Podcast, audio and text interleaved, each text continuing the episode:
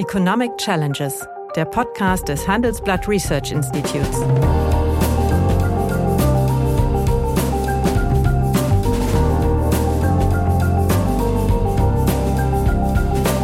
Bert Rürup, der Chefökonom des Handelsblatts, diskutiert mit Michael Hüter, dem Direktor des Instituts der deutschen Wirtschaft, wöchentlich aktuelle wirtschaftliche Herausforderungen für Deutschland wie für die Weltwirtschaft. Und das wäre dann auch der Preis, den alle zahlen müssten, die die Union wieder in der Regierung haben wollen, nämlich die Mütterrente, die 4 Milliarden Belastung in die Rentenkasse bringt. Ähm, das ist sicherlich keine Position, die man vernünftigerweise für die Stabilisierung der Rentenkasse und der Sozialversicherung vortragen kann. Wird die FDP zähneknirschend zustimmen, allerdings um den Preis, dass die Kommission vorgeschaltet ist. Und die haben ja auch letztlich bislang keine Erhöhung verhindert, sondern sie haben sie verteilt. Ja, guten Tag, meine Damen und Herren. Hallo, lieber Michael. Lieber Bert, ich grüße dich. Ja. Äh, der Jahreszeit angemessen schlage ich vor, dass wir uns mal über die Wahl unterhalten, die ja doch recht bemerkenswert ist. Wenn man sich einmal die Deutschlandkarte ansieht, so könnte man sich ein bisschen an die Wahl von 1998 von Gerd Schröder erinnern. Sie ist also in Westdeutschland, wenn wir mal Bayern ausnehmen, unglaublich rot geworden, wenngleich die Partei ja nur etwa ein, ein Viertel der Wählerstimmen gekriegt hat. Aber von daher ist das schon bemerkenswert. Und was mich auch überrascht hat, äh, die SPD hat zurückgefunden, eine Volkspartei zu sein, während sich die, nicht die Union, aber die CDU ja davon ein bisschen verabschiedet hat. Glaubst du, dass das ein einmaliges Ergebnis ist, welches an den Kandidaten liegt, oder dass sich hier möglicherweise ein neuer Trend anbietet, wie wir ihn ja in benachbarten Ländern auch beobachten können. Ich glaube, es ist äh, eine Mischung aus beidem, aber was überwiegt ist, dass es doch auch eine grundsätzlich neue Situation ähm, geschaffen hat. Die beiden großen Parteien äh, sind von einem Niveau um die 35 Prozent in der Wahl 2005 jetzt runtergerutscht auf 25. Ähm, ich glaube, dass das erstmal wahrscheinlich die Potenziale sind, auf denen sie sich bewegen. Denn äh, bei der CDU wirkt einfach 16 Jahre Regierungszeit und Kanzlerschaft nach. Das ist immer so gewesen. Das war auch am Ende cool. Äh, von Adenauers Zeit so. Es war nach den 16 Jahren Kohl so. Ähm, es ist nahezu äh, fast selbstverständlich, dass eine Gesellschaft dann auch sich zu etwas anderem entscheidet. Zumal das andere nicht wirklich den revolutionären Bruch verspricht. Ja, und die Patriarche natürlich keinen Nachwuchs aufkommen lassen.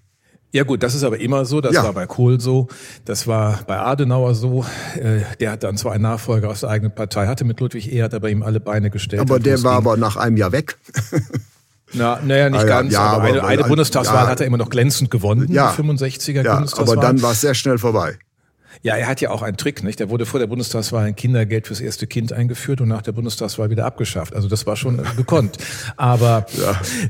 das musste jetzt Scholz gar nicht machen. Scholz musste eigentlich nur ruhig bleiben und die SPD musste Einheit suggerieren. Das weiß ich nicht, ob sie die wirklich erreicht hat. Ähm, und das wird sich nun in den Koalitionsverhandlungen im tatsächlichen Regieren, wenn es dazu kommt, mhm. zeigen.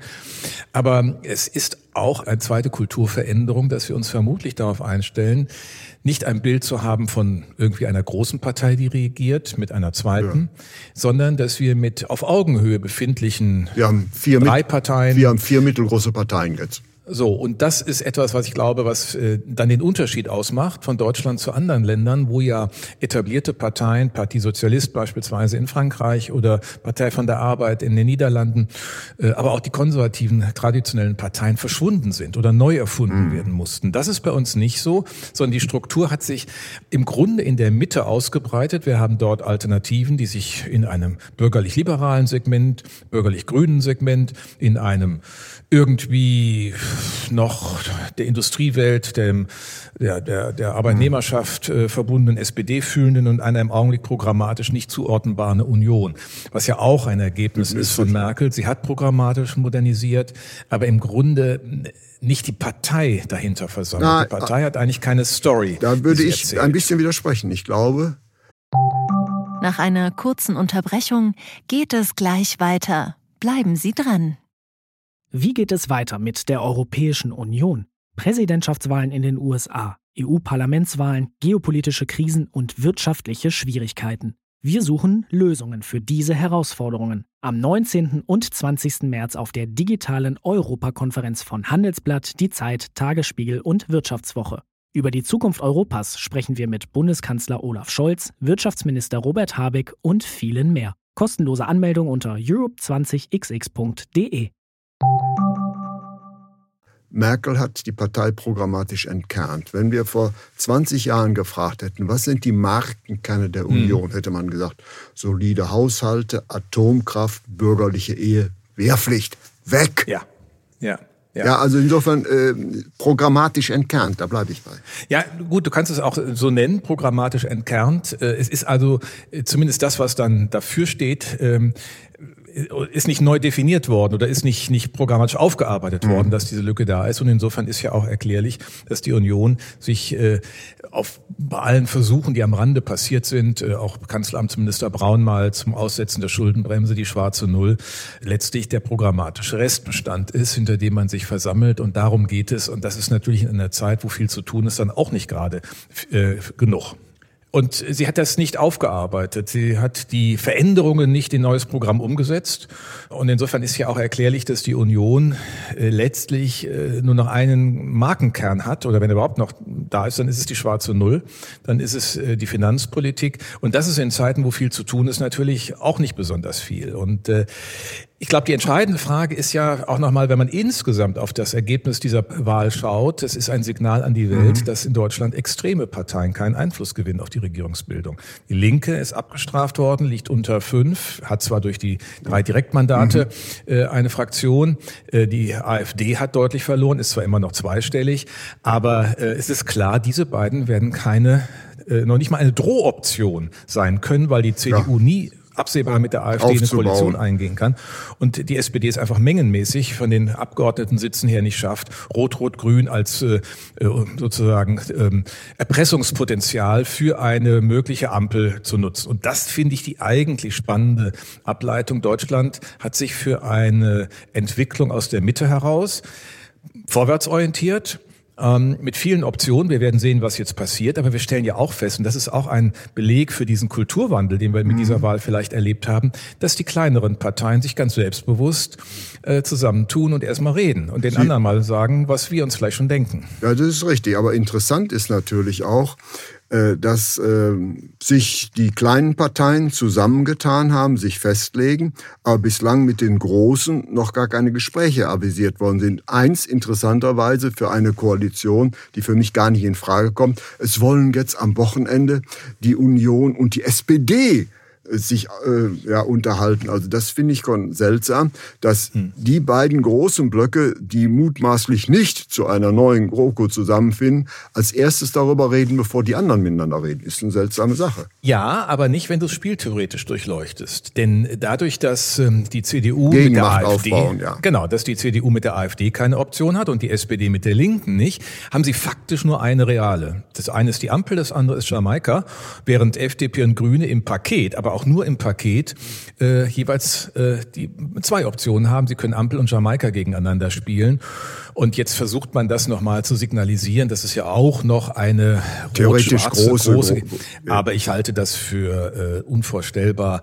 Ähm, ich glaube auch, dass die CDU nicht wirklich regierungsfähig ist. Sie hat keine starke Führungsstruktur. Sie hat den internen Zwist zwischen den beiden Schwesterparteien, der ja viel auch sicherlich beigetragen hat zu dem Wahlergebnis. Aber ich glaube, es wäre sonst nicht so viel anders geworden, weil irgendwie den Menschen im zunehmenden Wahlkampf auch klar geworden ist, wir brauchen auch mal ein anderes Regieren. Ja, klar, und, äh, und, und Söder wird alle, werden. Söder hat ja jetzt nur noch die Bayernwahl im Auge und deswegen äh, hat der, sagen wir mal, an einem konstruktiven Zusammenhalt auf Bundesebene, kann er kein Interesse haben. Kann er nicht und er hat ja auch programmatisch auch nur einen Punkt beizuliefern. Äh, und das wäre dann auch der Preis, den alle zahlen müssten, die äh, die Union wieder in der Regierung haben wollen, nämlich die Mütterrente, ja. die vier Milliarden Belastung in die Rentenkasse bringt. Ja. Ähm, das ist sicherlich keine Position, die man vernünftigerweise für die Stabilisierung der Rentenkasse und der Sozialversicherung vortragen kann. Nee. Und das finde ich ehrlich gesagt schon langsam ähm, fast nicht mehr erträglich, dass äh, so etwas dann aus wahltaktischen Gründen, ne, weil die eine ja. Partei der Älteren ist, mhm. aber äh, das so nach vorne rückt. Das geht, das trägt nicht. Und das, glaube ich, führt auch dazu, dass es auch äh, sozusagen der FDP etwas leichter wird, sich die Ampel dann doch zu spielen. Ja, sicher, aber wir haben ja jetzt die Position, also die beiden kleinen Parteien unterhalten sich.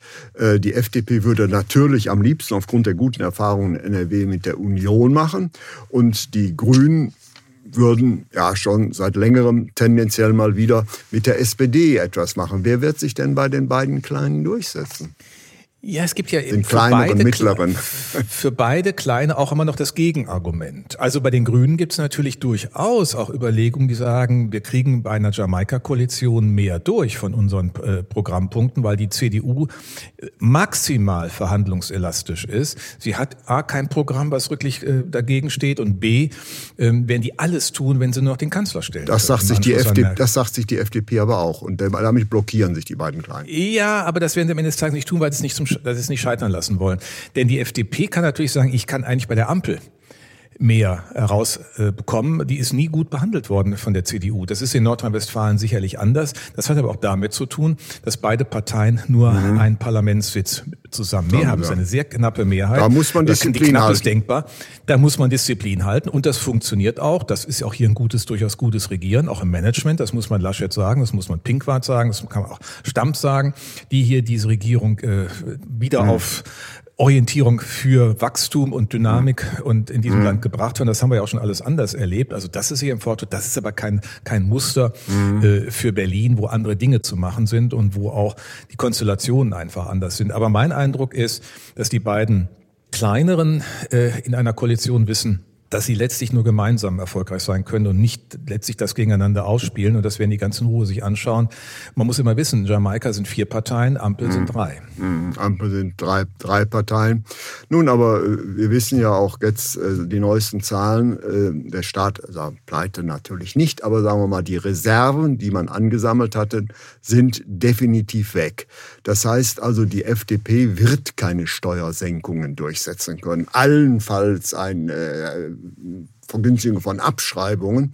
Und das Gleiche gilt natürlich auch äh, für die Grünen. Das heißt, ausgabenintensive Maßnahmen werden nicht möglich sein, wenn man bei der schwarzen Null bleibt. Möglicherweise wird man ein, zwei kleinere Schattenhaushalte ansetzen, aber der Fiskal, ein richtiger fiskalischer Spielraum ist nicht da. Und deswegen ist es eigentlich sowohl für die FDP als auch für die äh, Grünen nicht so sonderlich attraktiv, nämlich sie können beide ihre großen Herzanliegen kaum durchsetzen. Mit Ausnahme ja, der, Dekarbon der Dekarbonisierung. Ja, aber ich glaube schon, also auch, du hast recht, äh, im Grundsatz stimme ich dir zu. Olaf Scholz hat ja eine Woche vor der Wahl, war das glaube ich auch im Interview im Handelsblatt gesagt, er sieht auch keinen Reformbedarf bei der Schuldenbremse und bei den europäischen Fiskalkriterien. Das war ja ganz interessant, weil er sagt, da müssen wir uns nicht verkämpfen. Aber was heißt das? Ich glaube, es gibt trotzdem Handlungsspielräume für beide. Du hast es angedeutet. Bei der FDP wird es aber nicht nur das Abschreibungsthema sein. Da können die anderen schnell mitmachen, weil es äh, auch den Investitionsschub äh, ermöglicht. Aber ich glaube auch die Abschreibung Abschaffung, die komplette Abschaffung des Soli ist machbar. Das sind noch sieben Milliarden, das kann man darstellen.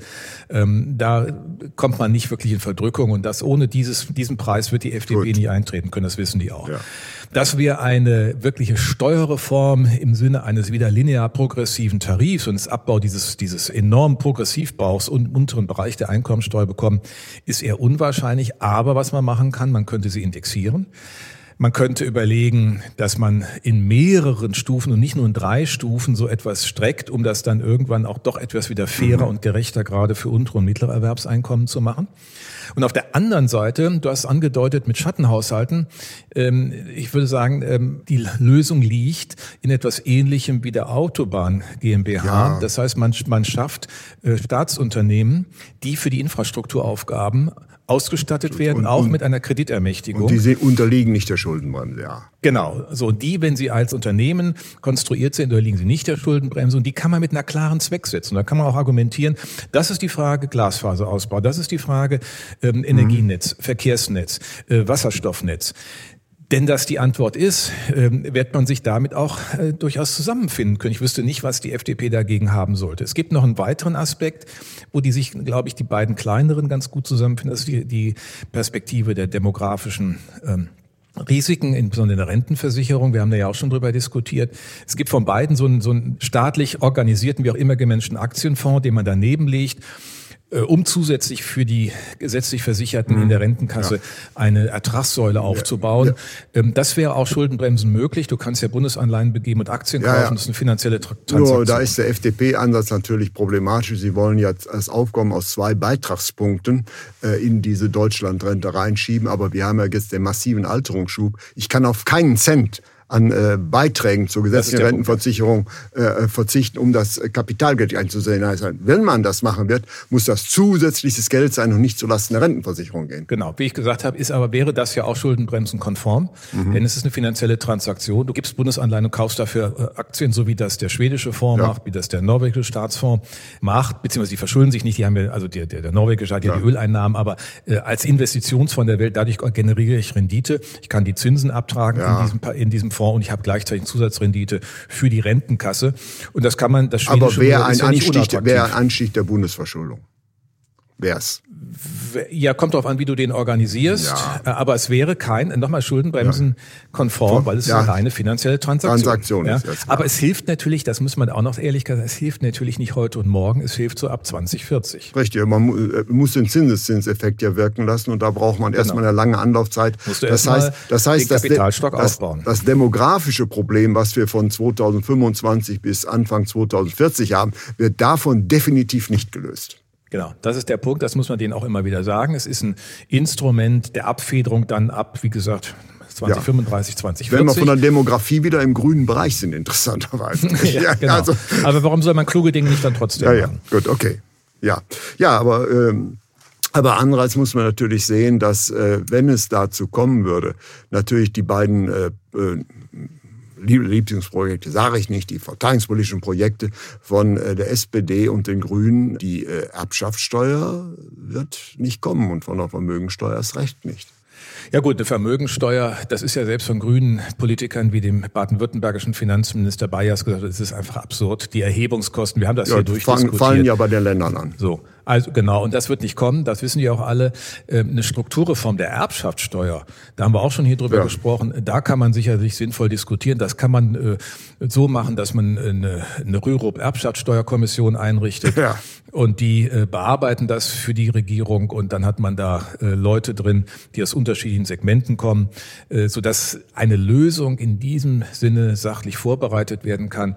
Das ist ja immer eine Entzerrung von Konflikten, aber von mhm. der Grundsatzfrage, die Erbschaftssteuer strukturell ja, zu überprüfen. Das wäre sachlich geboten, aber sie ist genau, natürlich so, da wird man für die Union ein Tabu. Ein, ein, ein, Union spielt ja keine Rolle drin, aber für die FDP ist es natürlich, das ist ja letztlich also die Partei eben auch der Familienunternehmen und die ja. wären natürlich von einer Erbschaftssteuerreform substanziell betroffen. Das heißt, die FDP wird alles daran setzen, dass es zu dieser ökonomisch richtigen Lösung, das heißt niedrige Sätze, breite Bemessungsgrundlage, nicht kommen wird. Nach einer kurzen Unterbrechung geht es gleich weiter. Bleiben Sie dran. Die Welt steht vor gewaltigen Herausforderungen. Zum einen die Energiewende voranzutreiben und gleichzeitig den Klimawandel einzudämmen. Und auch der Energieträger Wasserstoff gewinnt weltweit immer mehr an Bedeutung. Doch wie geht es weiter? Erfahren Sie mehr auf dem Handelsblatt Wasserstoffgipfel 2024 am 12. und 13. Juni in Essen. Infos unter handelsblatt-wasserstoffgipfel.de. Mit dem Vorteilscode Wasserstoff 2024 erhalten Sie einen Rabatt von 15% auf die Tickets. Aber wir halten Meine Erschätzung. Du würdest, du würdest dich für die Kommission bereitstellen, ne? Aber selbstverständlich. Ich bin ja, okay. ich bin ja kommissionsgestellt. Ja, das meine ich. Das muss man ja in solchen Sitz, auch solchen Strukturen auch sein. Und das wäre möglicherweise äh, doch eine Lösung. Ich meine, bei der anderen Frage, du hast über Sozialpolitik gesprochen, der Mindestlohn. Ähm, da habe ich ehrlich gesagt auch die SPD und die Grünen nie verstanden. Auch die Grünen eigentlich noch weniger. Weil sie ja doch auch immer so einen Hang haben, ordnungspolitisch sich mhm. äh, zu profilieren oder so zu tun, als hätten sie einen ordnungspolitischen Sinn im Kopf. Ähm, dann muss man sagen, die Mindestlohnkommission ist ja ein Befriedungsinstrument Richtig. gewesen. Und das sollte man jetzt auch so lassen. Nein. Und da sollte man jetzt auch nichts dran ändern. Nein, die, also da, das glaube ich, ist gar kein Problem. Man wird äh, die 12 Euro akzeptieren, wird die FDP zähneknirschend zustimmen, allerdings um den Preis, dass die Kommission vorgeschaltet ist. Und die haben ja auch letztlich bislang keine Erhöhung verhindert, sondern sie haben sie äh, situationsgemäß verteilt. Das war, sie haben eigentlich einen sehr guten Job gemacht. Das muss man sagen. Ja, die, die, haben, den gesetzlichen Auftrag ernst genommen mit dem nachlaufenden Tarifindex. Jetzt kannst du sagen, letztes Jahr war sowieso nicht viel. Die Tariferhöhungen diesem Jahr sind auch überschaubar. Also muss auch der Mindestlohn sich dem anpassen. Ja. Aber ich meine, wir sind ja auch nicht so weit weg, äh, dass man sagen kann, im Laufe der Legislatur äh, kriegt man das hin. 12 Euro, kriegt man das hin und die Mindestlohnkommission wird das auch schaffen. Also ja. Äh, deswegen sollte man immer, das finde ich wirklich unklug, wenn man Lösungen gefunden hat, die in einem breiten Bereich politischen Handelns, nämlich in der Tarifautonomie, keine zusätzliche Störung verursacht und die beiden Akteure, Gewerkschaften und Arbeitgeberverbände auch befriedet. Und die Tarifautonomie stärkt indirekt, ja. Indirekt auch in dem unteren Sockel, dann ist das, glaube ich, etwas, wo man auch sagen kann, okay, das lassen wir jetzt mal so und es wird sich ergeben im Laufe der Legislatur. Ja, wir sind wieder erschreckend äh, einig. Äh, das heißt also, was da äh, diskutiert wird, dass wir auch in substanzielle Gespräche mit der Union gehen wollen, hältst du also dann für ja auch. Äh, Verhandlungstaktik, ja, das muss man so machen. Äh, man gibt keine Option auf, wenn man sonst keine hat. Das gilt auch für die SPD, dass man mal mit der CDU spricht. Und für die CDU ist es ja die einzige Möglichkeit, dass der Laden jetzt nicht gleich schon implodiert. Also solange die noch eine Option haben, das war ja auch in einem Interview, glaube ich, von Friedrich Merz äh, zu entnehmen, dass er sagt, also wird man jetzt auch an der Führungsstruktur der Union nichts ändern und dann allen zu signalisieren, sie hätten gar keine Handlungsakteure mehr und keine Verhandlungsführer. Äh, und das wird man mit Sicherheit auch nicht dem Herrn, äh, dem, dem Markus Söder in die Hand geben, nach dem Motto, nicht. der bleibt doch noch übrig. So, und insofern hat man dann eine, eine Perspektive, die ähm, äh, eigentlich nur mal jetzt die CDU noch stabilisiert über diese Verhandlungsperiode, sobald klar wird, wo es hingeht, wird sich auch in der CDU noch mal ganz andere ein, ein Hauen und ein Hauen und Stechen wird dann stattfinden. Ein Hauen und Stechen wird dann stattfinden. Übrigens ist das auch immer so, wenn wenn Regierungszeiten zu Ende gehen, ne? Längere. Ja. Das war. Man äh, hat keine Position zu verteilen. Genau, und zwar so als, äh, aber es galt auch für die SPD, als ja, Schmidt ja, klar. Äh, ähm, dann das äh, 82 mit, nach dem Misstrauensvotum, wie lange das gebraucht hat. Äh, es galt nach Kohl, zumal dann mit dieser Spendenkiste. Ähm, und es wird jetzt auch nach Merkel so sein. Das heißt, da werden noch mehrere Akteure äh, ins Land gehen und die werden wir beobachten äh, können, äh, die dieser Partei ein neues Profil zu geben versuchen. Mhm. Es müssen neue Leute ran.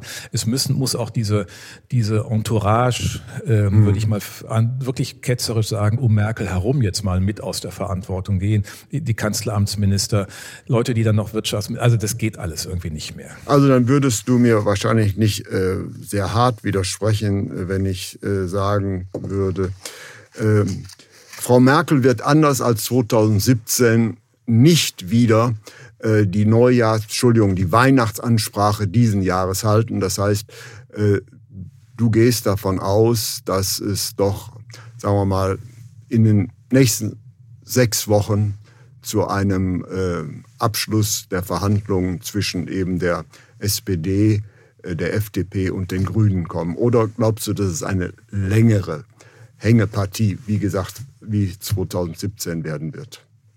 Also erstens glaube ich, die Situation ist anders als 2017, denn die Kanzlerin ist ja nicht mehr dabei. Also es geht nicht um ihre, die Fortsetzung ihrer Politik in anderen Konstellationen oder ihres Politikstils, es ist ein Neuanfang. Auch wenn die SPD ja natürlich auch jetzt lange an der Regierung mit dabei war, kann er nicht so tun, als hätte sie da nichts hingekriegt und ist sozusagen Nein, jetzt sie aus, hat, der, aus, der, aus der Versenkung von, wieder sie hat, sie hat, von, ja. sie hat alles durchgesetzt. Sie genau. hat letztlich alle ihre Wünsche durchgesetzt ah, hat und hat genau. nicht davon profitiert, nicht? Das ist ja jetzt ja dann irgendwie doch, weil, weil, weil sozusagen eine Wechselstimmung sich ja. dann doch aufgemacht hat. Aber äh, das ist das eine. Und das zweite ist, alle, denke ich, die jetzt in Verantwortung sind, miteinander sprechen. Das merkt man ja schon, wir hatten es eingangs angedeutet, wie jetzt zusammen die Grünen und die FDP ins Gespräch gekommen sind, wissen, Sie können nur gewinnen und sie können äh, bei allem anderen, was nicht gelingt, können mhm. sie nur verlieren und zwar massenhaft. Sie verlieren Vertrauen und es geht ein Vertrauen auch ins politische System verloren. Deswegen ist es nicht nur meine, meine höchste Wahrscheinlichkeit, was du mhm. beschreibst. Ich gehe auch davon aus, dass sie äh, aus dem, aufgrund dieser Konstellation auch wissen, was sie für Signale zu senden okay. haben. Dass wir vor mhm. Weihnachten eine neue Regierung stehen haben und die höchstwahrscheinliche ist eine Ampel. Äh, diese Chance wird sich von den dreien keiner entgehen lassen. Und es hätte vielleicht auch, und das wäre ja auch nicht ganz schlecht, einen gewissen Zauber des Anfangs. Ähm, das muss man dann sich alles anschauen, aber trotzdem wäre es auch vom Politikstil etwas Neues. Das kann dieses Land vertragen. Ich habe mich manchmal gewundert, auch in den letzten Tagen, wenn dann so getan wird, als würde jetzt irgendwo der Weltuntergang äh, stattfinden. Der findet definitiv in Deutschland nicht statt. Zauber des Anfangs äh, gibt mir Anlass, die letzte Frage zu stellen. Wird Scholz äh, den Schröder machen, nämlich äh, fünf Monate, sechs Monate nach seiner Wahl zum Bundeskanzler war Schröder der Parteivorsitzende der SPD. Werden wir so etwas gegenwärtig auch sehen? Ich halte das für durchaus plausibel. Denn die Linke hat ja keinerlei Drohpotenzial. Meine, man kann natürlich sagen, äh, die Gruppe Kühnert, äh, die, die Juso-Truppe in der Fraktion ist groß genug, um die Mehrheit in Frage zu stellen. Aber das ist ja auch keine homogene Gruppe und die machen nur das, was Herr Kühnert Aber sie will. ist äh, wahltechnisch gestärkt worden. Ja, das ist sicherlich so. Äh, das ist immer das Problem, wie die ihre Listen zusammenstellen. Ja. Aber ähm, die SPD muss sich dann, auch die Linke in der SPD muss sich fragen, welche Alternative sie da eigentlich sieht. Denn es gibt dann nur diese Regierungsoption. Und mhm. es könnte ja andersrum sein, als sie vielleicht denken, dass dann Grüne und FDP sagen, wir können aber auch im Zweifelsfall mit der CDU. Mhm. Das heißt, es gibt eine Outside-Option für diese beiden Parteien, wenn das äh, überdehnt wird. Die SPD hat keine Outside-Option. Mhm. Also ich glaube nicht, dass die, wenn die, wenn die Linken in der SPD versuchen, das Zepter zu übernehmen, dass das auf der anderen Seite dann Freude bei der CDU auslöst und die in ersatzweise in die Regierung eintreten. Mit Sicherheit nicht. Das heißt also, die Linken haben ein strategisch, in der Linken in der SPD eine strategisch schwache Position. Position. Und das kann, das kann äh, Stolz nutzen. Das denke ich, sollte ein er auch Comeback, nutzen. Ein Comeback der Seeheimer. Genau. Des die, konservativen Flügels, ja. Mhm. Und im Grunde haben wir doch immer in allen Parteien gesehen, es ist letztlich am besten, wenn wenn Parteivorsitz und Kanzlerschaft in einer Hand liegen. Ja, vielen herzlichen Dank. Und damit haben wir natürlich eigentlich auch schon unser Thema für die letzte vorweihnachtliche Sendung. Wenn äh, seine Erwartungen über den Zeitplan zu stattfinden, dann werden wir uns dann sehr intensiv über das Wahlprogramm, also der Ampelkoalition unterhalten. Und ich bedanke mich für hm, diese muntere Unterhaltung und ich wünsche Ihnen, meinen lieben Zuhörerinnen und Zuhörern, ein bisschen Vergnügen daran. Herzlichen Dank. Dankeschön. Das war Economic Challenges, der Podcast des Handelsblatt Research Institutes.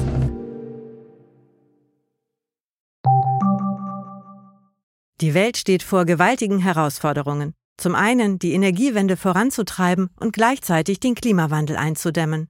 Und auch der Energieträger Wasserstoff gewinnt weltweit immer mehr an Bedeutung. Doch wie geht es weiter?